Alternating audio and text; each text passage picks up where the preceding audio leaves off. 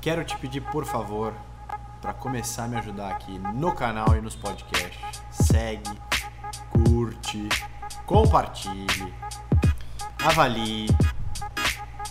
E se você compartilhar no seu Instagram, compartilhar no seu TikTok, qualquer outro lugar e marcar a gente no arroba Z2 Studios, me marcar no pessoal também, Vitor N Castelo Branco, eu reposto, a gente reposta com o maior prazer. Então, vamos para o episódio de hoje. Estou aqui com meu ídolo, Rafael Bararras.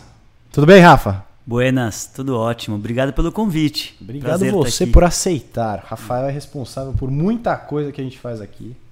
Responsável principalmente por essa imagem que vocês veem aqui de Z2. E eu trouxe ele aqui para contar um pouco da história dele e de como a gente está construindo aqui. Aproximar vocês um pouco mais da, da Z2 e da ideia por trás disso aqui.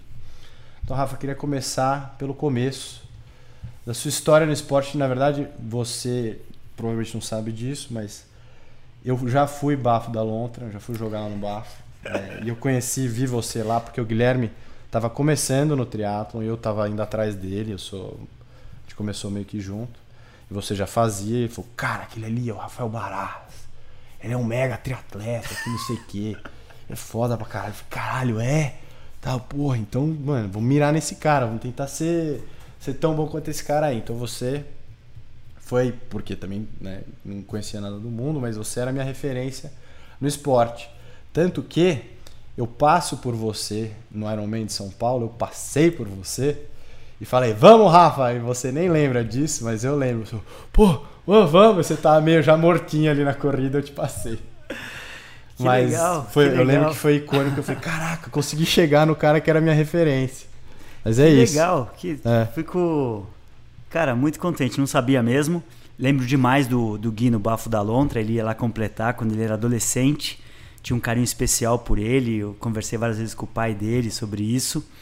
E me lembro de, de mais alguém ter ido junto. Era eu. Mas não Era sabia eu. dessa história toda. E ter vocês no Bafo da Lonta, para mim, significa muito. Uma mega história legal lá também do Bafo. Mas conta aí um pouco então, quando triatlon é recente na tua vida? É. Mais na... corrida, como é que foi a tua história aí com o esporte e por que que isso... O esporte é muito importante na minha vida, né? É, pessoal e profissional. Hum.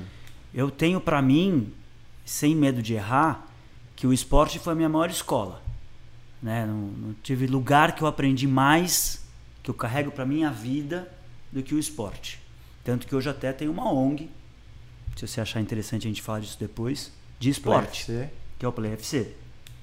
Então, quando criança, eu, eu, eu, brinco que eu tenho mais anos de esporte do que de vida, porque eu fiz tudo que você possa imaginar. Né? Eu não fui bom em nada. Mas... Por isso que é triatleta. triatleta não é bom em, nenhum, em nenhuma das três. Não dá tempo de ser não bom, né? Tempo. Você treina tantas modalidades. Mas eu fiz, eu, eu fiz judô muitos anos quando criança, eu nadei a vida inteira, é, eu joguei tênis muitos anos. Bom, futebol, óbvio, futebol direto, desde criança. Tá aí uma coisa que eu sou melhor que você, futebol. É? eu joguei rugby.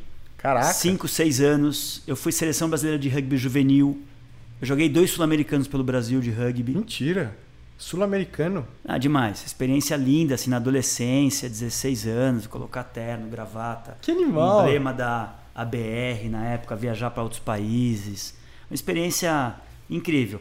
Isso de moleque, na faculdade? Não, não, menos, colégio. Ah, no colégio? 16, 17 anos quando eu joguei os dois sul-americanos. Eu fiz hipismo um pouco antes. Olha lá eu. Ah, que legal. Essa, essa foi a minha escola, hipismo. Eu fiz. Isso é na, é na, é na Hípica? Isso aí. Na Paulista? Não, isso aí é em, em Brasília, Campeonato ah. Brasileiro de, de Júnior. Que isso legal. Eu fiquei terceiro no brasileiro. Eu montava na, na Hípica Santo Amaro. E depois de. Eu montava muito com meu pai quando criança. E em adolescência já comecei a treinar.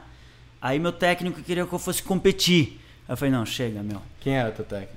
Era a Rosângela, foi muitos anos meu técnico. Que aliás, a, o filho dela foi medalha de prata agora nas Olimpíadas Paralímpicas ah, é? hipismo.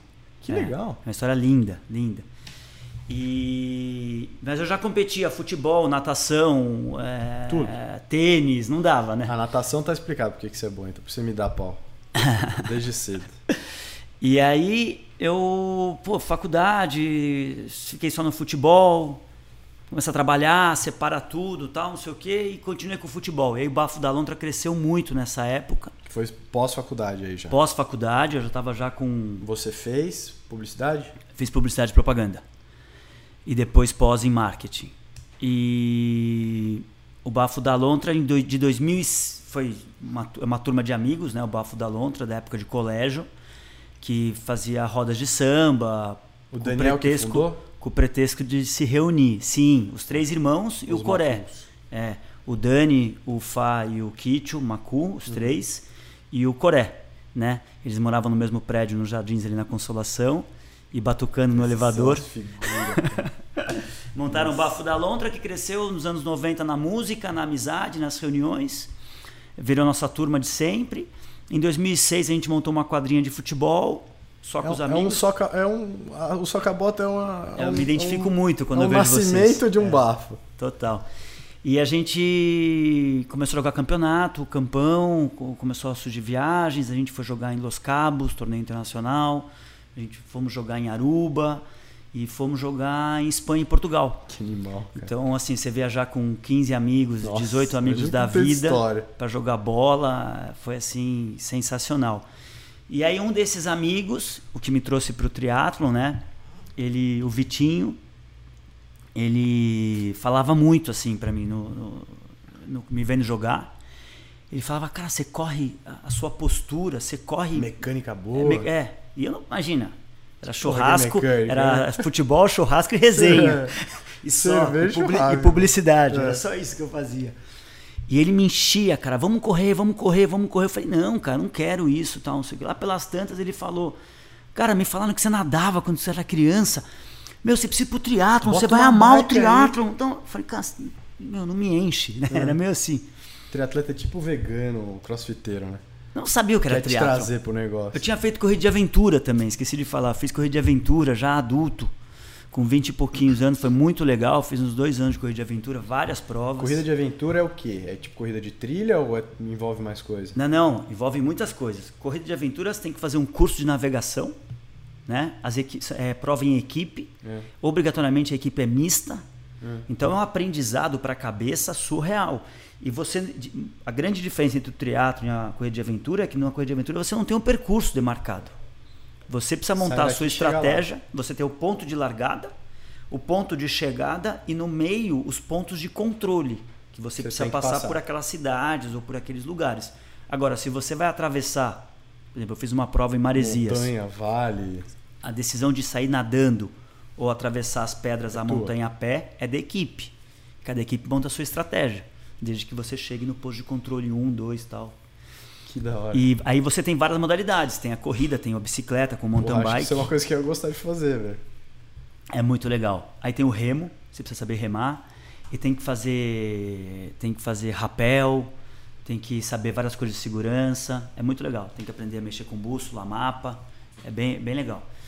E aí o, o, o Vitinho que eu falei acabou sendo inter, acabou internado por uso de droga. Hum para mim foi um, um, choque enorme, hum. que a minha Você turma não, sabia? não tinha a menor ideia.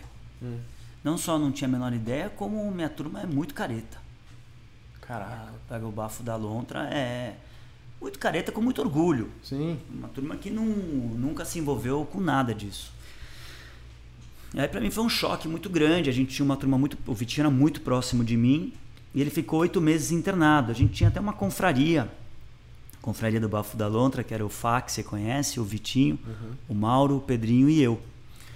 E a gente, nós almoçávamos toda sexta-feira tal. O Vitinho começou a sumir, não sei o quê. Depois a gente ficou sabendo que ele estava internado numa clínica. Uhum. Assim ele ficou oito meses. Até que ele ligou. e. Ligou pro Fá. E, pô, como assim? Onde você tá? Não sei o quê. Porque não tinha telefone. A gente, a gente mandou camisa do Bafo da Lontra para ele, mandamos uma carta ele recebeu a camisa, tirou uma foto, mandou pra gente. Não podia visitar, tal, não sei o quê. E ele, quando ele ligou, é, ele falou: tô na maratona de Nova York. Pô, como assim? Não, eu saí da clínica na quinta-feira. Essa história é forte. E eu fui, eu vim para Nova York, eu, meu pai, minha mãe e meu irmão, que eu vou correr, para correr a maratona. Mas quando é a maratona? Não, eu tô correndo a maratona. Eu tô no quilômetro 38 e começou a chorar. Eu tô no quilômetro 38 da maratona, eu tô ligando para agradecer o carinho dos amigos. Tal. Porra, imagina, né? Volume de gritaria Nossa. que não é nessa ligação, numa ligação tão forte como essa. E aí falou, porra, aí o Fá falou, a próxima maratona a gente vai fazer com você. E ele alcançou a dizer, falou, tá legal, a próxima bacana é Berlim. Porque Nova York é em novembro, né? Ele pensando já, o Vitinho era um super atleta. Um super atleta. Ele sabia muito de nutrição, de treinamento, de preparação, ciclo, periodização. Era um cara muito culto nesse, nesse assunto todo. Bom, enfim, ele voltou para São Paulo, nós fomos almoçar. Ele falou: você precisa entrar numa assessoria. Eu falei: eu tô nadando no paulistano já, justamente no horário do triatlo. Ele falou: porra, já pega essa assessoria. Faz uma planilha de corrida. Isso era dezembro. Em janeiro eu comecei a treinar corrida para correr a maratona de Berlim em setembro. Isso era que ano? 2014 para 2015. Você tinha quantos anos? Ai, que difícil. 39. 39 anos. Tá. Tinha 39 anos. Eu estava nadando no Paulistano, tinha começado há poucos meses na natação. Que eu queria voltar a eu queria na verdade voltar a competir. Eu falei para para minha ex-mulher, né? Eu lembro tanto disso. Eu falei que ela descobriu o que está faltando. Falta na minha vida competir. E ela achou uma loucura, né? Porque eu só trabalhava e jogava bola, né? Uhum. E eu falei, eu competi minha vida inteira. Eu tô sentindo falta daquela adrenalina, daquela. É uma, é uma, é uma energia muito é incrível, né? Quem gosta de esporte. Eu adoro prova. Faz adoro, muita falta, cara. Adoro jogo para valer. Ainda mais agora que Covid parou tudo, faz muita falta. Essa adrenalina, essa emoção, chegada, torcida, faz muita falta.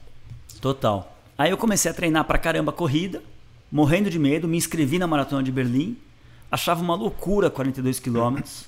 Falei, cara, esse negócio é muito tempo é muito longo. Eu nunca tinha corrido, nunca tinha feito uma, uma aula de, de corrida. É, já tinha corrido uma meia maratona no, numa, naquele revezamento do Pão de Açúcar, Sim. mas na raça, sem cultura nenhuma, sem treinamento nenhum, sem, sem produto nenhum, Sim. sem Gatorade, sem gel, sem nada, esquece. Fui lá com dois amigos, cada um correu, a gente dividiu lá e, e fez a prova, é. de Just for Fun. E o máximo, né? Mas fazia tempo. Aí eu comecei a treinar, treinar, treinar, treinar. Comecei a fazer provinha de 10K, provinha de 21, preparatório. Acabei emagrecendo pra caramba. Fui na nutricionista, que foi, aliás, recomendo super. As coisas mais incríveis que eu fiz na minha vida foi entender um pouco do meu corpo e do ponto de vista da nutrição e como a sua relação com os alimentos. Emagreceu quer dizer o quê? Você pesava. Pesava 7,8 e eu baixei para 69. Eu fiz a prova Nossa. com 69. É, bastante. 9 quilos. Caraca. Não, é mais de 10% do meu corpo, né? Porra. Coisa pra caramba. E. E aí eu focado na corrida, focado. Os meus amigos do Bafo da Ontra muito bravos, é. achando que eu acabei com o futebol do Bafo da Louca, que é que eu organizava. E me machuquei um mês antes da prova. Eu fui no evento de trabalho, o evento do, do João Dória, né? Porque ele ainda era empresário esses é, jogos de futebol em estádio com empresários, sei, sei, sei. sabe? Eu fui jogar no, no, no, estádio, no estádio de futebol e, e, um carrinho por trás, não sei o que, pá, meu pé ficou, tornozelo ficou gigante.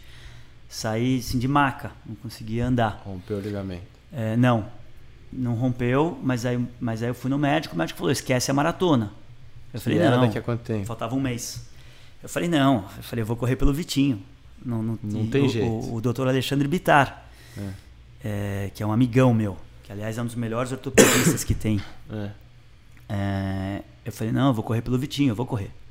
Não tem opção. E não tinha condição de pôr o pé no chão, meu pé tava, tava roxo, preto e gigante. Ele falou, fiz eu todo dia, no dia de embarcar a gente conversa. E faz deep e running sem e sem treino. Imagina, conseguiu pôr o pé no chão. Eu nadei todo dia, nadei e não treinei. Nossa. E aí a, a fisioterapeuta, a fisioterapeuta me ensinou a fazer uma bota. Eu não conseguia, é, eu tive que correr com um tênis da Mizuno. É. Não sei se você conhece, o, o Mizuno Prophecy. É o tênis que tem o maior sola deles. O maior amortecimento. Ele é extremamente não pesado. Não é daqueles Waves, não. É o Wave, é, é o Wave Prophecy. É. Era, a Mizuno era meu cliente na agência. E eles me deram um Mizuno é tijolão, né? Tijolo, super pesado. E esse era o mais pesado de todos. Não era o, o recomendado. Zero performance. Mas era o único que eu conseguia pisar. Que eu conseguia pisar. E aí eu, bom, fiz a botinha, rezei o Pai Nosso. Acho que antes da primeira maratona ninguém dorme direito, né? E... Mas o Vitinho foi com você? Não. A viagem era eu, o Fá e o Vitinho e o Mauro. O Mauro não treinou. Não foi? Não foi. O, Viti, o, o Fá treinou. Foi? Foi. Fomos juntos, o Fá e eu. E o Vitinho voltou para a clínica. Puta. Ele ficou uns 5, 6 meses conosco e depois ele voltou para a clínica. É, de última hora acabou indo o Pedro, que é um amigo nosso, que já tinha corrido umas maratonas, e aí o Fá de marinheiro de primeira viagem. E foi o máximo, cara, foi o máximo. Para quem não conhece, a, a, Berlin Marathon é uma das majors, né? Uma das provas mais importantes do, do mundo, em, do, do ponto de vista de maratona. É uma prova que naquele ano de 2015 teve 42 mil atletas é, para a cidade. É, do ponto de vista de empreendedorismo, que é um dos temas que você quer conversar, você percebe o quanto uma maratona bem organizada move a economia da cidade. Total. Né? Então, o taxista, os restaurantes, os hotéis, o turismo, os museus, as galerias, todos ficam em função da, da maratona. E não é só no dia da prova. É todo o período que antecede a prova, a prova e pós-prova. Uhum. Né? Então é um evento, um evento muito, muito lindo. É, foi o máximo, eu consegui correr. Fiquei super contente. Minha meta era terminar a prova. Meu técnico era o Wagner Juliano, da assessoria Alcance na época, hoje não existe mais, mas o Wagner, Juliano é conhecido aí da turma. E ele ficou chateado, né? Ele ficou bem chateado porque evidentemente eu não ia fazer o meu melhor, né? Mal Sim. conseguia pôr o pé no chão. Mas foi lá, foi feito, Mas mesmo foi para ele, por com ele. Essa coisa toda, quanto tempo você fez? 3 horas e 25 minutos. O cara é humilde, né? O cara é humilde. Foi legal, fiquei super contente. Pé fudido. É. E... A primeira maratona, 3 horas e 20. É. 3 e 25. 3 e 25. Porra, mas muito bom. Foi, foi, foi legal, foi super legal, fiquei super Mas aí contente. você já apaixonou pela corrida, já estava envolvido, como é que era? Aí que aconteceu? Aí a, a, turma do Paulistano, o Alezinho, o Fei Azeta, o Caio, o Kaká, o Renatinho, o Dani Miranda, que é uma galera bem mais jovem do que eu. Era é, o, o, Ricardo Ferla, que é super famoso no triatlo, já é um pouco mais velho. Era uma turma que se montou ali no Paulistano e eu fiquei muito amigo deles. Uhum. E, e eles começaram, vem pro triatlo, vem pro triatlo, compra uma bicicleta, compra uma bicicleta, não sei o que tal. E no final de 2015 ali no segundo semestre de 2015 eu comecei a pedalar, né? Tive muita dificuldade no pedal. E na verdade eu, eu fiquei feliz em entrar para o triatlo porque na natação do Paulistano eu já comecei a ver que eu estava performando bem na natação, né? Porque eu, em poucos meses. É, você já tinha uma base também, né? Exato, o corpo tem memória, né? É. A musculatura tem memória e você vai voltando a, a entender a técnica tal, e, e, e fluiu bem. Na corrida eu tive alguma facilidade. Depois que eu emagreci, eu percebi que também começou tinha, a fluir você bem. Tem uma mecânica boa. Uma mecânica favorável, tal. Sim. Sou leve, também ajuda, né? E mas no ciclismo não, cara. Na bike não, cara. na bike, eu, na bike eu sofri demais, cara. Teve Primeiro que, que assim, vamos pra bolinha da USP. Tem que ir na bola, vamos na, compra uma Nossa, bike, vamos na bolinha da, da é vamos na bolinha da USP, vamos na bolinha da... Os caras falavam tanto na bolinha da USP, uma vez eu falei pro Ferla, eu falei, meu, deve ser a Torre Eiffel esse é, negócio, né, meu? Demais. Deve Você ser chegou incrível. lá, era uma bolinha. Você chega lá, cara, é um asfalto torto, meu. Um liquidificador em forma de bolinha, Nossa. 200 pessoas pedalando a milhão. Surreal esse negócio. É, eu não conseguia ficar nem perto do pelotão do, de treinamento. Assim, é, a galera pedalava a 37, eu pedalava a 32. É, Penou no que, Para quem não conhece, é, um, é um, uma velocidade muito baixa, né? 32 km por, baixo, por hora. Já pro nível que eu corri, porque eu nadava, estava muito abaixo. Só que eu não evoluía, mas também não treinava. E aí foi uma. É quando... Que nem eu na natação. Você não gostava muito, não via melhor, você falava, então deixa eu treinar menos isso. Acontece isso. Uma coisa que eu acho que eu acertei no triatlon foi começar as coisas devagar. É. Eu comecei a nadar, aquilo encaixou na minha agenda, foi sendo legal pra caramba, fiz uns amigos. Aí eu comecei a correr, tinha o objetivo da primeira maratona. É, porque tem essa também, né? O triatlon ele, é, ele acaba com todo o resto, né? Ele atropela a sua agenda. Porque é, é o dia inteiro, duas vezes por dia, treino, treino, treino. É muita, muita gente que eu vi no meio do caminho que fez uma prova de meio Ironman ou de Ironman, pendurou, pendurou a bike na parede da sala e nunca mais. É. né? Porque e aí acho que ter feito de maneira gradual foi positivo, foi entrando, sabe? Sim. Ah, nadava duas vezes por semana. Ah, na verdade são três treinos. Ah, tá bom, vai. Depois de dois meses, ah, vou fazer os três. Ah, vamos correr no parque. Ah, tá bom, de manhãzinha, seis e meia da manhã, acho que dá. Sim. Eu fui encaixando. E eu sempre fui, eu, eu tenho uma vida, sempre tive uma vida social ativa. Né? Eu sempre tomei vinho, cerveja pra caramba. É, sempre gostei. E tá tudo bem. De, Sim. de maneira social, né? Festas, aniversários, reuniões, jantares. Não parou de fazer isso porque você começou a fazer Não, triatlo. não parei. Fui acomodando. Fui aco- Claro que pré-maratona eu fiquei sem beber. Eu estava assustado pré-maratona. Eu achava que ia ser um troço muito difícil. E aí eu resolvi me inscrever Achava no. não, é. É, é um negócio muito difícil. É. É, esse é o assunto, mas, é um, mas essa é a graça. É, esse é o o- assunto interessante. Ele é difícil, mas é factível, né? Sim. É só você treinar. É, é, esporte de endurance, de Só. performance. É, é, é, É, ele- esse é o desafio. Não é a maratona, é o treinar. mas ele premia o esforço, né? O, o mais lindo é a jornada. Né? O que você aprende nos treinos, nas amizades, é, o que isso influencia na sua vida de foco e disciplina. É. Né? Isso, é, isso é o mais lindo. E, e aí eu encaixei a corrida, a coisa foi indo bem, encaixei nutricionista, e você vai gerenciando, né? Você vai gerenciando. Mudava meus treinos, fazia quando dava, se eu tinha um evento, eu ia no evento e tal. Aí eu comecei a pedalar, sofri pra caramba no pedal, escrevi- me inscrevi no Ironman, Direto, Ironman? 2016. Não teve um olímpico? Não, aí nada? teve, não, teve, teve, teve. Aí eu fiz o, eu já tinha feito um, um olímpico ali em janeiro, em fevereiro, lá o de Santos. Aham. Tinha feito um short no, no Dama, sem ter treinado nada de bike, nem tinha GP? GP, GP? o GP do, de São Carlos, né, no Dama. Ó, que ele tava me zoando aqui que só larga duas pessoas, viu? Tava Vamos levar aqui. ele pra largar lá. Vamos ver quem tem, chega na tem, frente. tem gente que vai me entender aqui, tava vendo o troféu. Ó, mas tem troféu de Ironman também. Ah, esse é Não esse- menospreze. Não, não, não. tá- Brincadeira, imagina. o máximo. É, O GP de São Carlos tem umas coisas muito legais, né? Eu não tinha bicicleta. E aí? Não tinha. Não é que eu não, eu não só não treinava, como não tinha bicicleta. Aí na noite anterior, o, o- no grupo, do, na- na- no grupo da Descolaram assessoria, o Alex, que hoje virou um amigão meu, Mas fazer um spinning pra treinar? Que que não, fazia? Não nada, treinava. Não treinava. Nada. Eu nadava, Nadava e corria. corria. Nadava e estava começando a correr. Acho que nem corria ainda nesse não, short. assim? Você não tinha feito a maratona já? Não, Isso foi antes da maratona? o short acho que foi antes. Hum. O short foi antes. Eu É. não tinha bike, não treinava e não corria ainda. E aí eu fiz o short na meio mais pesado. E aí o Alex falou: Ah, eu tenho duas bikes, passa aqui em casa e pega uma. Só que ela é híbrida. Ela é meio mountain bike, meio, meio speed. Você fez com uma, uma bike meio mountain. Aí eu fui, cara. Aí eu fui na casa. eu- primeiro assim, eu, eu achei o máximo, o cara que eu não conhecia. Te oferecer a bike. É, que eu tinha visto uma vez ou outra no clube, me oferecer a bike, eu fui na casa do cara pegar a bike, porque a bike não é uma, não é uma camiseta, né, cara? A bike tem um valor, ela custa, né? Tipo, enfim, não tinha sapatilha, não tinha nada, na raça. E adorei, foi o máximo lá fazer o shortzinho no Dama, né? Depois eu fiz um short já com uma bike minha, o short de. O short não, o Olímpico, De acho. Santos. De Santos. O Olímpico de Santos, mas eu não treinava pedal. Não treinava pedal, não tinha nada. Eu fiz lá os.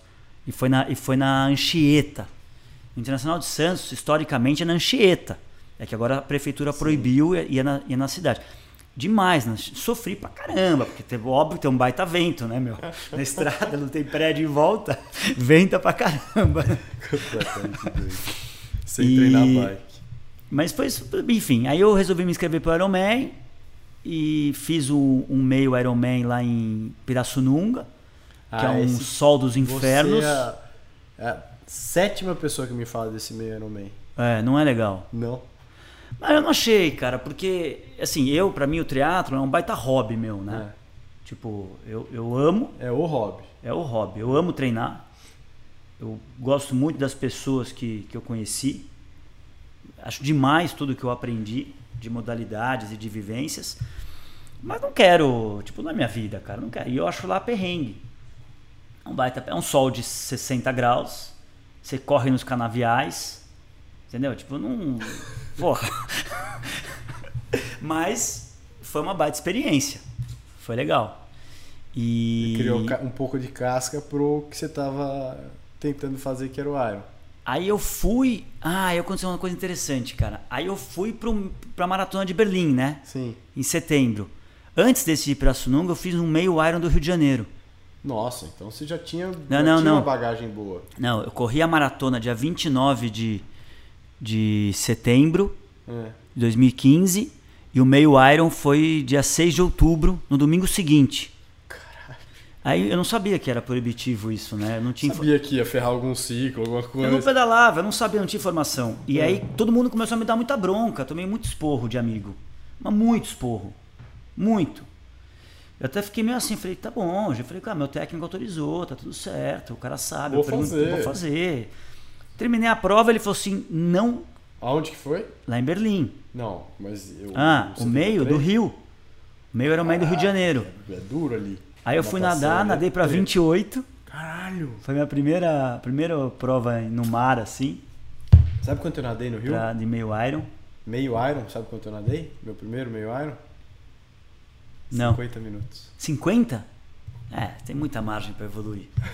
Mas você vai evoluir, cara. Você tá, já, você 50 tá treinando minutos. forte natação. Ó, pra quem não sabe, o Vitinho Eu nada chorava comigo. dentro do. Eu fiquei muito feliz porque eu, eu, eu ó, coach Miranda, essa você me deve, hein? Eu, eu, eu sugeri e, na verdade, insisti bastante para que ele fosse treinar com a gente na Riboc natação. Ele foi e acho que em três meses já evoluiu bastante, né? Já, tem provas disso. É. Mas eu chorava dentro do óculos. Eu precisava tirar a cabeça, tirar as lágrimas e voltar. Porque eu achava que eu ia largar, abandonar, afogar ali no meio. Porque que nem você não, não treinava bike, eu não treinava água. Não, mas olha, olha, olha o proporcional, né? Eu nadei para 28, que eu não sabia se era bom ou ruim. Depois me falaram que era bom, né? Ainda mais para a primeira prova, né? E novato no triatlon ainda, né? E mas eu pedalei para 3 horas e 6, Caralho. Que é, para quem tá aí não sabe, é, é, é bem lento. É. Eu fiz nesse mesmo me- primeiro também, fiz para duas horas e meia. Olha lá, tá vendo? Hum. Aí eu corri, na época, a- o meio Iron do Rio de 2015, era você corria da Barra da Tijuca, ali do Recreio, da- do Recreio até a Prainha. Tinham oito subidas, né? Quatro, você ia e voltava duas vezes pra Prainha. E lindo o visual, foi incrível. Aí lá pelo 12 da corrida senti, né? Senti a maratona. Muito sol. Senti a maratona do domingo anterior também, né? Nossa, é verdade. é. Aí no mês seguinte eu fiz Pirassununga, que foi esse que eu te falei, Tudo no mesmo ano. 2015. Não, eu tinha um Iron na pela frente. Em maio. Em maio, tinha um Iron de Floripa em maio. Aí no começo do ano eu fiz o Internacional de Santos, fui pra Flórida, fiz o meio da Flórida. Aí Eu você fiz tava o- na febre também já, né? Porque olha o tanto de coisa Eu que precisava você aprender a fez. pedalar, né, cara? Precisava aprender a pedalar, não sabe? Simples, simples assim, eu não pedalava. Não, tinha 180 pela frente. É. Eu, eu, eu, é, eu achava assustador 180. Assim, assustador. Ah, o primeiro Iron sempre tem esse quê de fogo no rabo ali, né? Que você tem um medo de fazer a prova. Mas é importante fazer várias provas antes, né? É, de diferentes distâncias. É importante, super importante. Mas e aí, chegou no dia? Chegou no Iron? Do qual? Do Iron? É. Ah, demais, cara. Demais. Demais. Assim, surreal. Quando eu, na- eu me lembro que na largada do, do, do Iron, é, tava chovendo, né? É. Foi tão engraçado isso que no sábado eu fui ver o mar, né? Você vai lá dar uma rezada, né? Pelo amor de Deus. Ver se o mar tá lá, É. depois você entrega a bike, você fala, Deus, vamos Me ter, um, um pouco aqui. vamos ter um particular. Esquece tudo que eu te pedi. Vamos conversar. É agora, isso agora, aqui. agora é sério. É só isso aqui. E o mar tava calmo pra caramba, cara. Eu falei, nossa, cara, amanhã vai ser um grande dia, né? E aí choveu a madrugada inteira, acordeu o tempo, mar virado. O mar tava, eu tive que tirar o óculos duas vezes pra procurar a boia. Caraca. Tava conseguindo enxergar a boia. Eu passei uma das boias, fui. Eu brinquei, né? Fui quase até o outro continente lá, tive que voltar. Fui e voltei. E, e aí tudo bem, cara. Entreguei, saí da água, saí inteiro da água, cara. Saí, isso isso me, me chamou a atenção, assim. Eu treinei bastante, né? Treinei muito. Saí da água, cara, foi ruim o tempo, porque o mar tava muito mexido. Então foi ruim pra todo mundo. É. E mas eu também não tava, eu não tinha performance pra me preocupar A ideia era com terminar. tempo. É, a ideia era fazer meu primeiro Ironman. E aí eu fui pegar a bike e, e meu medo era meu medo era a bike, né, o 180. Eu achava uma loucura. Eu me lembro que no treino de 170 eu terminei não sei como aquilo ali. Azedo. É, eu falei, como é que eu vou fazer 180 na prova e depois correr uma maratona? não faz sentido, né? Não. O corpo vai arregar. Bom, mas aí eu saí bem e fui pedalar e começou a chover. Na hora que eu peguei a bike começou a chover. Aí eu lembro direitinho, cara, de colocar o capacete, subir na bike e embaçar o óculos. Sabe aquela, Sei. aquele bafo quente da cidade praiana? Com chuva, embaçou meu óculos inteiro e, e eu lembro que tirei o óculos. Nem sei se seria o certo ou não, mas eu tirei e coloquei dentro da camisa. Que embaçou, eu, eu não, Não tava nada. enxergar. E comecei e falei, Deus, é sério que você tá mandando chuva no quilômetro te 1? pedi. Conversamos ontem. E aí foi legal, porque eu falei, pô, vou- eu, eu acho que o, o esportes de endurance, assim, né, como o triatlon, a cabeça é muito importante, né? É óbvio que a pirâmide de Maslow, né? Você tem as necessidades básicas, tem que treinar e treinar e treinar. Treinar, treinar e treinar. Tem conversa, né? Depois, cara, você precisa ter uma cabeça muito no lugar. Porque vai acontecer tudo numa prova longa que você não tem como prever. Nem você, nem seu técnico, ninguém. E é você com você mesmo ali, né? E eu acho que tanta vivência no esporte desde criança e tanta prova, tanta competição de natação, de tênis, de futebol, da vida inteira, te dá a casca, né? Te dá a casca, mesmo no amador. Sim. Você aprende a, a- a enfrentar situações diferentes. E começou a chover, eu falei, cara, é muito simples, meu. Eu vou pedalar pra me divertir. Eu vou curtir esse pedal. E assim eu fiz os primeiros 90k. Eu fui, pô, no meu ritmo, cara. Eu vi gente caindo, eu vi gente derrapando. Normal, né? E eu pedalei os 90k feliz, cara. E quando eu completei a volta que você passa ali no Jureira Internacional, que tá a família, que tá a galera, é demais, né? Você fala, eu falei, porra, meu, eu tô inteiro. Falei, porra, nadei 3,800, pedalei 90 e tô me sentindo muito. Aí eu comecei a acelerar. Comecei a- dentro do meu ritmo, dentro Sim. da minha, do meu nível. Mas cresceu. É. Pedalei 5 e. O total 5 e 40. 5 e 42. Porra, foi bem. É. Não, pega a sua, a sua referência de meio Iron. Três horas e pouco. Sim, é. Seis meses depois, né? É. É, porque eu, porque eu tava. É que eu não pedalava, né? Então. Mas ainda tava engatinhando, né? É. Aí eu, eu saí pra correr feliz da vida, cara, corri inteiro. Aí o Serginho, né? Serginho Magalhães, que é um puto irmão meu, ele foi de bike do lado, cara, boa parte da minha corrida. Que da hora. E aquilo foi muito legal. Ele falava, vamos, você tá bem pra caramba, você tá bem pra caramba, tal. E eu encaixei meu ritmo ali, fiz minha prova. Me lembro que cheguei lá no, no 36 e tal, eu falei, Sé, que horas que eu acelero, né? Ele falou, É, porra, meu, como que horas? Era pra você ter acelerado lá atrás. Que horas que eu quebro? Eu falei, puta, deixa eu ficar Não veio quieto. uma quebradeira alguma Deixa eu hora? ficar quieto. Eu sempre me senti assim, muito Você novo- não, não muito teve novato. quebrado então, né? Não quebrei. Em nenhum momento. No primeiro Iron, não. No segundo, eu quebrei. Quanto você já fez? Fiz dois. No, Esse no, no- no 2016? full, né? No full, você tá falando, É. no, no Iron Man. Esse 2016 e outro? 2018. 18. Floripa também. É. Eu tava pesado, eu, eu tava trabalhando muito. Em 2018 ou 16? 17 e 18. Tá. É, pro segundo Iron, eu tava trabalhando muito e eu não consegui emagrecer, cara. Não consegui chegar no meu peso. Você chegou pior do que você chegou no seu primeiro. Muito pior. Muito pior. E eu. Aí acontece um monte de coisa, né? Eu, eu nadei bem. Nadei super bem, acho que foi 55 na água. Porra. É. Fiquei super feliz, o mar tava, tava calmo também, né? Ajuda. E quebrou meu clipe no pedal. É. Quebrou, caiu minha corrente. Com a corrente cair por barbeiragem, por, né? Por troca- passar a marcha errada. passar a marcha errado e tal, caiu a corrente. Aí você desce, arruma a corrente. Isso pra cabeça é o máximo, né, cara? Você. É o máximo. Oh, é tipo furar um pneu na prova. Desce, arruma. Fala, puta que pariu, passei. Aquele cara tá me passando agora. Foi o ano das taxinhas. Você soube o ano Lembro. das taxinhas? O Lembro Ton- não, né? Eu o- soube, né? Eu não, não tava nem no o- esporte, O, né? Tonete, amigão meu, furou os dois pneus dele na taxinha. Cacete, isso é, isso- essa história é... Eu comecei a ver um monte de gente parado no acostamento, assim, você não entende, cara. Você fala, o que tá acontecendo, cara? Porra, né? Porque você tá pedalando, você não sabe que, né? Que algum mal intencionado jogou um monte de taxinha na estrada.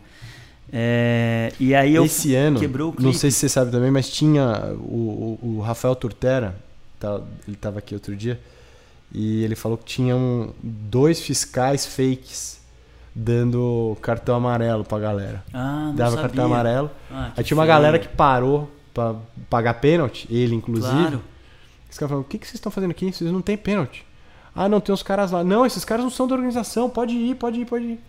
Que feio, Que cara. filha da puta. É, que feio, meu. Putz, Mas enfim, esse ano também. tudo.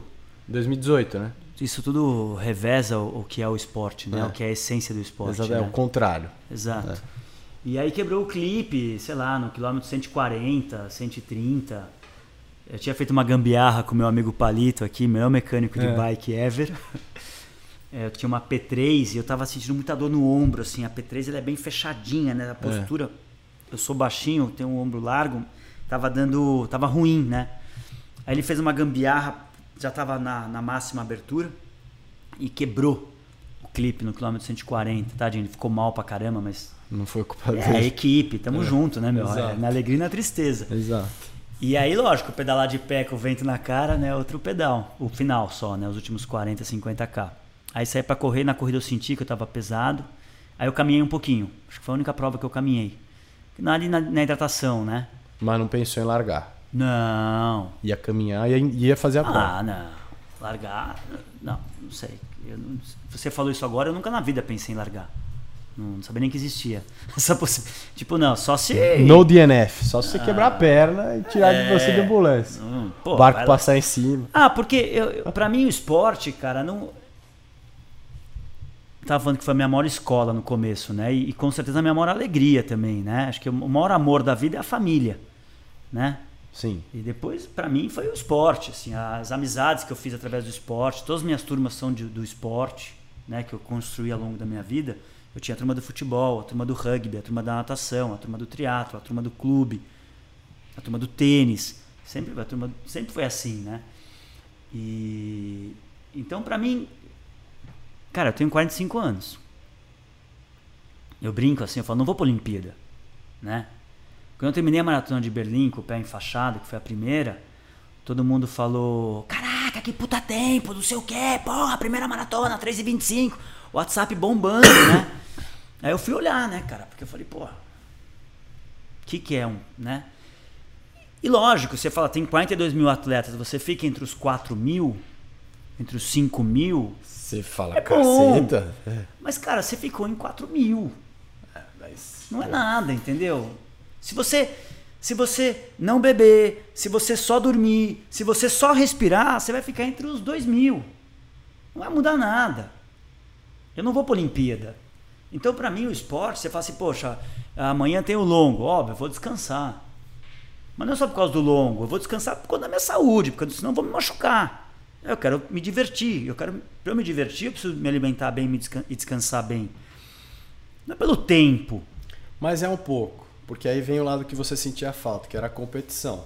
E não só a competição do tempo e tal, mas a competição de você se testar e, e se testar com outras pessoas também, né? Não, vamos lá. Perfeito. Eu sou extremamente competitivo. Ah, eu não sei disso. Eu gosto de competir, eu gosto de treinar, eu gosto de brincar, de provocar. Pô, você vê na natação, Sim. a resenha que é na turma da natação. E é o máximo. Ele vai criar o Socabota Sênior. Eu queria avisar a, a nossa gigante e importante audiência que a nossa diferença de idade não é tão grande assim, não, viu? só, só um parênteses. É, não, eu sou muito competitivo. E eu quero. Isso eu tenho plena consciência, e isso eu gosto. Tanto que eu falei no começo, eu adoro prova. Só gosto de prova que é competitivo. Sim. Acho muito gostoso o dia da prova, a semana, a preparação para a prova.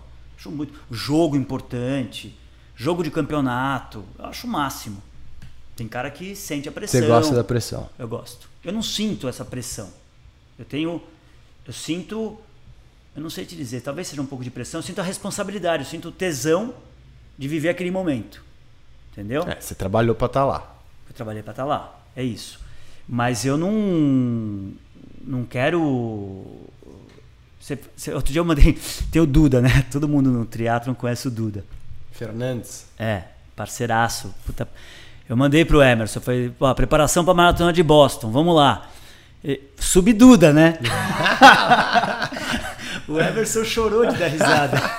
Chegou no parque, o Emerson, que é meu técnico, né, sócio da MPR, um dos maiores triatletas que já teve aqui no Brasil. É... Porra, um cara super sério, super focado. O cara deve- chorou de dar risada. É isso, eu quero performar pra caramba. Vamos lá, qual que é o tempo do Duda? Em maratona? É, 302, eu acho. Ele não tem sub 3? Não. Você vai fazer sub 3.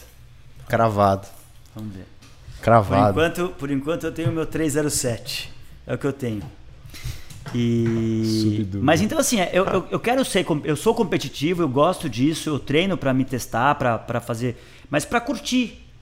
Sim, não. Não sei se se dá pra Lógico, se faz mas- sentido o que eu tô falando. Esse, esse é o equilíbrio ideal, assim. E, e o problema é quando você desequilibra, eu acho. E, e eu e acho, não sei se você, mas eu já tive um pouco de às vezes acelerar demais no triatlo e desequilibrar, e falar, opa, isso aqui não é minha vida, né? Eu não sou profissional disso aqui. Dá um passo para trás, tal e reequilibra, né? Isso aqui tem que tem um lugar certo na minha vida, que é super importante. Eu gosto desse alto nível de competir também, mas é o meu hobby. né? Eu não posso eh, cortar tempo importante com a minha família, eh, deixar de pensar em coisas importantes do trabalho e tal. Foi mas- minha decisão, a minha decisão de não ir pra Boston. Você acha que eu não queria estar em Boston agora? Queria estar em, eu tinha que fazer quarentena. É. Eu tinha a possibilidade de ir 15 Cara, dias tal. 15 dias, largar a empresa, não sei o que, tal, os clientes. Não. Ah, faz, faz online, faz home office. Não é o momento. Mas é isso. Não rolou, entendeu? E assim, e agora já puxando para a segunda parte do podcast, é, na, na concepção do que eu queria fazer aqui na, na Z2, é, eu, eu queria. Eu, que- assim, a ideia desde o começo era legado. Então, eu já tinha feito uma empresa que não era muito assim o, o- a minha paixão. né? Logística não era a minha paixão. É, calhou de ser uma ideia que eu gostei muito e ser um mercado que eu achava que eu podia fazer alguma diferença. É, mas era uma empresa que eu, eu, eu vi um fim, eu vi um negócio que alguma hora eu ia ter que vender, alguma hora eu ia passar para frente, ou sei lá. E eu queria um legado, eu queria e, e esse legado tinha que, ver, tinha que ter a ver com a minha paixão, que é o esporte, que é essa parte, especialmente mais a, a parte de, de endurance, disso que você falou, cara. É um dia longo, é um dia que você vai ter que saber lidar com as adversidades e como e como e você vai ter que se conhecer para entender como você passa por essas dificuldades. É, e eu queria construir uma marca que não só fosse eu queria uma marca com produto que eu pudesse né, é, ter uma coisa na mão que representasse isso e que representasse toda essa história e toda e toda essa mudança que o esporte carrega. E aí quando eu fui pensar, pô, eu não sou expertise de quase nada, né? Eu não, não- minha vida inteira eu fui mais agregador de pessoa do que eu fui um expert em alguma coisa específica. É, eu preciso ter pessoas comigo que entendam essa história, que entendam esse sentimento que eu quero passar.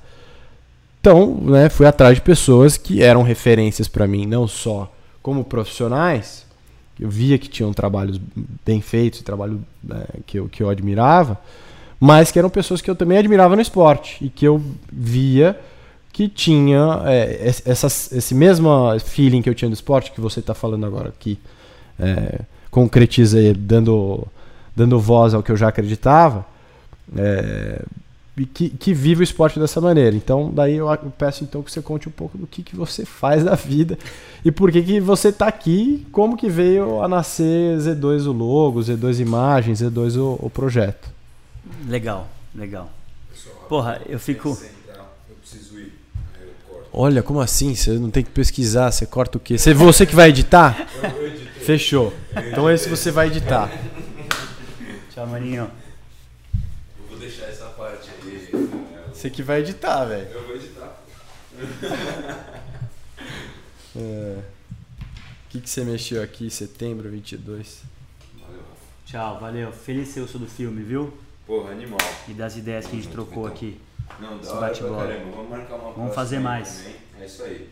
Bom resto de conversa aí pra vocês. Vão te também. ver. Valeu, Vini. Vamos lá?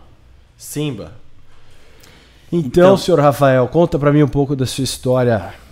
Ah, primeiro, é, feliz em você falar algumas coisas, em ouvir algumas coisas que você falou que eu não sabia, né? O- acho que eu- já estamos trabalhando alguns meses e você sabe o carinho e a admiração que eu tenho por você. Acho que a gente consegue imprimir isso no trabalho que a gente faz. E, então, fico feliz em ouvir essa referência toda em relação a mim. É, no trabalho eu sou publicitário, formado em publicidade, propaganda e marketing, fiz pós-graduação em marketing, trabalho na área há 25 anos. Tive a sorte de trabalhar com alguns dos principais nomes do mercado brasileiro, cuidar de marcas importantes nacionais e multinacionais. É, rapidamente atendi grandes contas, com grandes investimentos publicitários. Virei sócio de agência. Em 2001 a gente vendeu a agência. Em 2000 e 2000, perdão, 2004 a gente vendeu a agência. Em 2005 eu montei minha segunda agência. É, tenho, hoje eu tenho uma agência de publicidade chamada Wonderland, que já tem 12 anos de mercado. É, e a parte da Wonderland, há cinco anos atrás eu montei uma ONG, uma associação sem fins lucrativos, chamado Play FC. O Play FC é um pouco disso tudo que a gente falou. Eu resolvi juntar duas paixões: o que eu aprendi na vida profissional, publicidade e marketing, e o que eu aprendi na minha vida pessoal, que foi o esporte. Né? Eu cresci amando o esporte, aprendendo com o esporte e ouvindo as palavras valores. Não, porque eu- você pega a Olimpíada de Tóquio agora, o que mais se falou de conteúdo é o legado, o legado, os valores. os- Aí eu, como profissional de planejamento, estratégia de marketing, comunicação, falei, o que, que são os valores? Quais são? E eu montei o Play FC porque eu queria que fosse uma ferramenta de educação através do futebol. Né? Por isso que o nome é Play. É Play de brincar, se divertir, gozar o futebol. Sim. Né? E criei o conceito que vale para o jogo, vale para a vida. E embaixo desse conceito, nós, eu escrevi oito valores, que foi o que eu fui tentar entender do esporte. E eu, e eu escrevi lealdade e honestidade, foco e disciplina, persistência e superação, respeito e educação. Isso acontece em todo dia no campo de futebol e todo dia na sua vida profissional pessoal. Né? É, responsabilidade e comprometimento, aprender a ganhar, aprender a perder, jogar em equipe e, e o oitavo valor é alegria e diversão. Então eu falei, vou criar produtos e serviços dentro do PlayFC para gerar engajamento através do futebol, para que a gente possa criar uma conexão emocional e forçar esses valores. Se a pessoa amanhã quer ser frentista de posto de gasolina ou CEO de uma startup, que ele carregue com ele lealdade, honestidade, foco, disciplina, respeito e educação. Lembrando que a gente é o país do Lava Jato, né? Então, é, e assim foi, eu tenho bastante orgulho do PlayFC. Hoje a gente é muito desejado dentro das escolas de São Paulo. Hoje mais de, o PlayFC tem mais de 115 escolas de São Paulo. Caralho. É, nesses cinco anos, 20 mil jovens jogaram futebol com a gente. E a gente está com um projeto educacional, contando aqui em primeira mão, para entrar em 10 mil escolas. Que animal. É, como é que vai ser isso? Não sei. A gente quer. Eu, eu- eu costumo falar o seguinte: a gente, nós não somos escola, eu não sou professor, eu não sou o pai e a mãe, mas sim a gente tem a pretensão de plantar uma semente positiva de- desse conceito que vale para o jogo, vale para a vida. Esse é o meu legado do PlayFC. Na Wonderland a gente faz tudo que envolve comunicação. Eu sou apaixonado por publicidade. Eu tenho para mim que publicidade é, é a única. Talvez, talvez de uns 10 anos para cá a tecnologia tenha alcançado esse patamar. Mas eu cresci profissionalmente vendo a publicidade ser a única ferramenta legal capaz de fazer um turnover numa empresa. A outra era não pagar imposto. A única coisa que eu vi que mudou a vida de um produto, de uma marca, de uma indústria inteira, foi a publicidade. Então eu cresci aprendendo, estudando esses cases e, e apaixonado por isso, né? Hoje acho, acho que a tecnologia conseguiu ah, um patamar, um patamar tão importante quanto e eu amo tecnologia, né? Meu pai veio dessa área tal, mas a tecnologia faz muito uso da publicidade. É, você vê o Google, o Facebook, Só eles vive vivem de publicidade. Né? Então é, é muito interessante a relação da tecnologia contemporânea com a publicidade. Bom, e aí, então isso é um pouquinho do meu lado empreendedorismo, né? Uh, que mais? Pra você ter uma ideia como isso é forte, minha primeira empresa eu montei com 15 anos de idade. Caraca. Isso é legal, né? Não sei por que me veio na cabeça agora isso. Era empresa de quê? Cara, na época a gente chamava de som, é, o nome era Twins e, e era som e iluminação, né, para festa. Hoje é DJ que chama, né? Que legal. Cara, sabia que A a, gente- a minha primeira empresa foi com 17, 18 É. e eu vendia shot de gelatina com vodka pra esquenta. E eu queria industrializar isso. Só que assim, eu tinha sete sócios e os sete consumiam metade da produção. Era surreal. Toda vez que a gente ia produzir, ficava todo mundo bêbado. Aí eu não, tinha, não eu tinha acho certo. que 16 anos e a gente fechou com a GV e com a FAAP É. para fazer as festas deles, né? E minha mãe não deixava eu ir nas festas. eu tenho que trabalhar. Puta que pariu. Ela achava que era muito tarde, porque imagina, a festa acabava, sei lá, 4 da manhã. É. Depois a gente precisava desmontar a festa inteira. Cacete. Hoje, um estrobo, um, um- aparelhinho É fácil. tem né? mil cores, né? Naquela época não, a gente pendurava as coisas no teto, montava, eram caixas e caixas de som pesadas, precisava alugar Kombi, mas da enfim. Aí voltando à publicidade, a gente sempre tive essa paixão aí de, de entender as marcas, né? De, eu acredito muito na publicidade, eu estava falando da capacidade de turnover, né? É, de como os bancos viraram o que viraram, né? Construíram marca. Por que, que você confia o seu dinheiro ali? É. Né? Mega trabalho do Não, você, você pega uns exemplos. Eu trabalhei mais de quatro anos na Talent, que é, para mim, uma das melhores agências de todos os tempos no Brasil.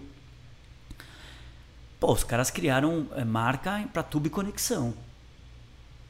Tigre. Caceta. Não, você não vê o produto, o produto fica por trás da parede. Né? A pessoa ia no, no- o, o pedreiro, o encanador, o, o consumidor ia na loja e falava, eu quero tigre. Isso é branding, né? Isso é força de marca. Surreal. Né? Isso Nunca, daí está nunca parei pensar nisso aí. tubo e conexão. Um troço que você- ele está atrás da parede, você não vê, é, sur- é- é incrível, né? Então, é, o Valizer, meu primeira campanha, Washington Oliveto, meu primeiro, meu primeiro Valizer, né? É, recente, faz poucos meses, faz um mês ou dois, faleceu o Duda Mendonça. Ele fez uma campanha linda, que era Não Basta Ser Pai, tem que participar, que era Gelol. Isso daí é inacreditável. Isso daí mudou a força, a- até hoje, né? É. E aí, aí tem, você tem o marketing esportivo, né? Que é uma, é um- uma das ferramentas quando você fala em comunicação. É, Calunga.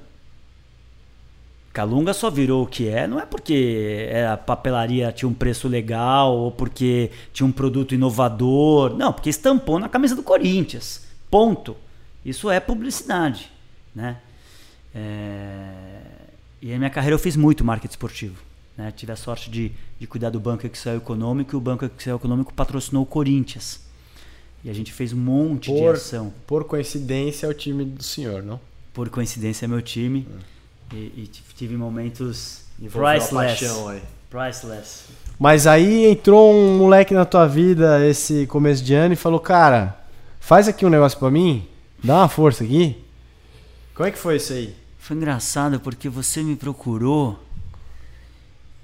E eu não sei, a gente não estava se encontrando muito, né? Você Não. não, treinava ainda. Não, treinava, treinava. Não, não, não, perdão, não treinava na Riboc comigo Não, não ali. treinava a na não. A gente não treinava junto, né? Não, mas é que eu, eu ouvia falar muito de você, já conhecia um pouco do teu trabalho.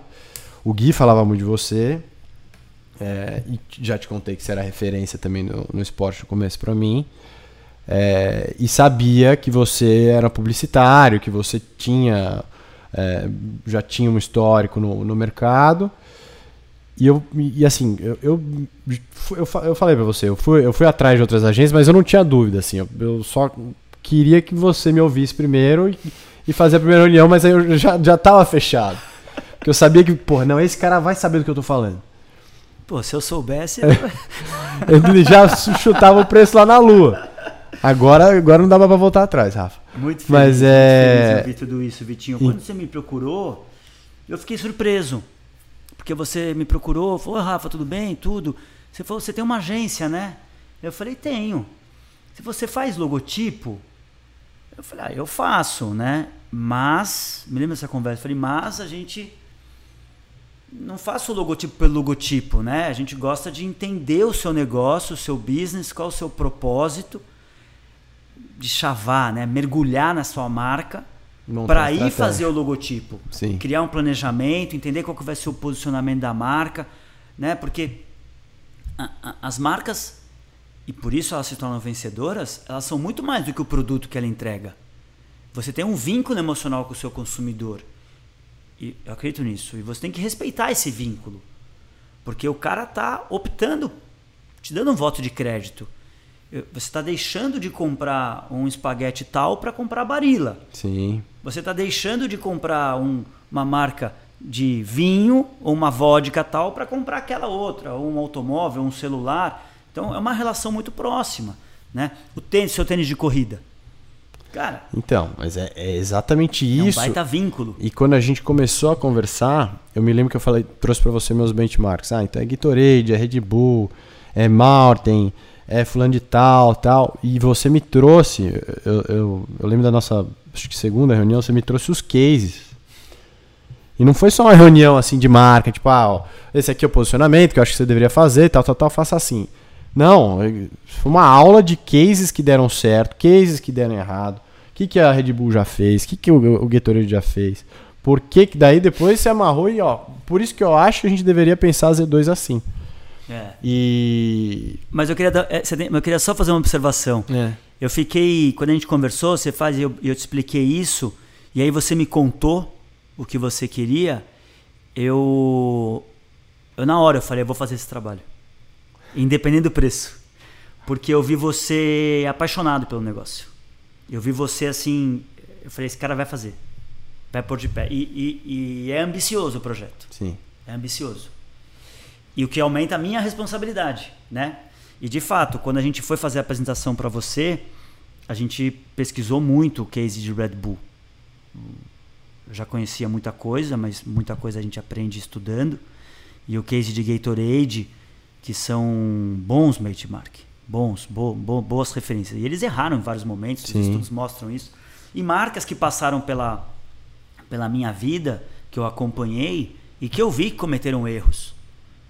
A gente comentou de alguns Sim. deles, falou, isso aqui, cara, decisão é sua, você. Mas eu vi acontecer aqui deu errado nessa marca por causa disso, deu errado nessa marca por causa disso. Será que não é o caso a gente esperar um segundo, um segundo momento e tal? E a gente acabou tendo uma sinergia muito rica, né? Muito boa de trabalho. E, e, e o trabalho hoje dá muito orgulho, porque é, acho que a gente encontrou, a gente conseguiu, a Wonderland conseguiu encontrar é, verdade, a verdade que você queria do ponto de vista da comunicação. Sim. Né? E ela com certeza vai impulsionar o negócio, Sim. que é o que a gente acredita. Então, é, o design que foi feito está muito lindo, né? Você já estava com o seu nome convicto, né? A gente fez um. Tentou um... trazer alguns outros e eu tava é, meio. Acho, acho, que era, acho que era nosso papel tra é. trazer novas Sim. ideias à mesa, né? Ser Sim. proativo. Num, num... Eu falo muito para minha equipe, né? Nós somos os experts, né? Sim. Então, o cliente quer, beleza. Vamos fazer o que ele quer, vamos avaliar e vamos orientar. Sim. E vamos trazer na mesa o que a gente acha que pode ser. Sim. E, e, no final a gente também estava super feliz com o nome Z2. Hum, muito... Mas eu, eu gosto disso e, e, gostei que vocês provocaram isso. Que isso é uma das coisas de, de algum, alguns empreendedores que eu, que eu admiro que é, custa você a, aceitar e incorporar isso porque dói. Mas é você acordar tentando ser você a pessoa a derrubar o teu negócio, a tua marca, enfim, achar pontos falhos, porque o teu concorrente inevitavelmente vai procurar. Então, se você não me, não me provoca naquele momento de, pô, por que que é? Por que que é Z2? De tudo que a gente falou, cara, é resiliência. Z2 é onde você constrói toda a parte de endurance. É também a parte onde você consegue conversar e se divertir e gostar do esporte. É, tem, tem toda uma história por trás de Z2 que, eu, que a gente contou e conta que também surgiu por conta dessa provocação. É, Sim, e deu mais, mais força para o nome. A gente saiu da reunião com a certeza de É, que o nome era Z2. que é isso, é Que é, isso. que é Esse vai diferente, né? Esse é. é. o crescimento, né? E, e nós sugerimos o, o, o, o irmão, o irmão, né? Que é o Z2 mais. Exato. Que em breve vocês vão entender. É, então, essa a- a- agora fica a parte que eu tento segurar um pouco, porque senão a gente solta muita coisa. Mas, a ideia de, enfim, tá, já, já falamos bastante, de te trazer hoje é justamente isso, né? É que você está falando de, de aproximar o consumidor e dele e de respeitar a, a sensação e emoção que ele tem com aquela marca. É, e abrir a cozinha, entre aspas, e mostrar essa construção, aqui fa- falando para pra, as pessoas que já seguem, que já têm alguma identificação com a marca, é justamente isso, mostrar, ó, a gente tá tentando construir algo assim. É, isso é para mim, é pro legado, é para vocês, para quando você pegar o produto na mão, você ter a certeza de que não é só um produto daquela categoria, que é Z2, é aquilo que a gente fala, não é, Claro. é, é Z2. Claro, claro, é isso. Não, é muito legal. O design tá lindo, é, o conteúdo tá lindo. Não perdem por esperar, não é, Rafa? Vai, vale a pena a espera. Mas tá chegando, tá? Tá estourando aí, né? Tá. Acho que vem antes do que o pessoal imagina. Deus quiser, já já. É isso. Rafa, Boa. Muito obrigado pelo seu tempo, pelas histórias, pela dedicação e amor que você entrega na Z2. Isso com certeza vai estar exposto aqui em tudo que a gente for apresentar. Valeu? Obrigado pelo convite. Prazerzaço estar aqui com você. Valeu! Valeu, parceiro. É isso. Gostou do episódio? Comenta aí, compartilha de novo, curte de novo o vídeo. De novo, né? Se você não curtiu, curte agora. Acompanha os outros vídeos e os outros podcasts que a gente tem. Avalia, compartilha, que a gente recompartilha você. Agradecemos muito a sua audiência. Muito obrigado. Abraços.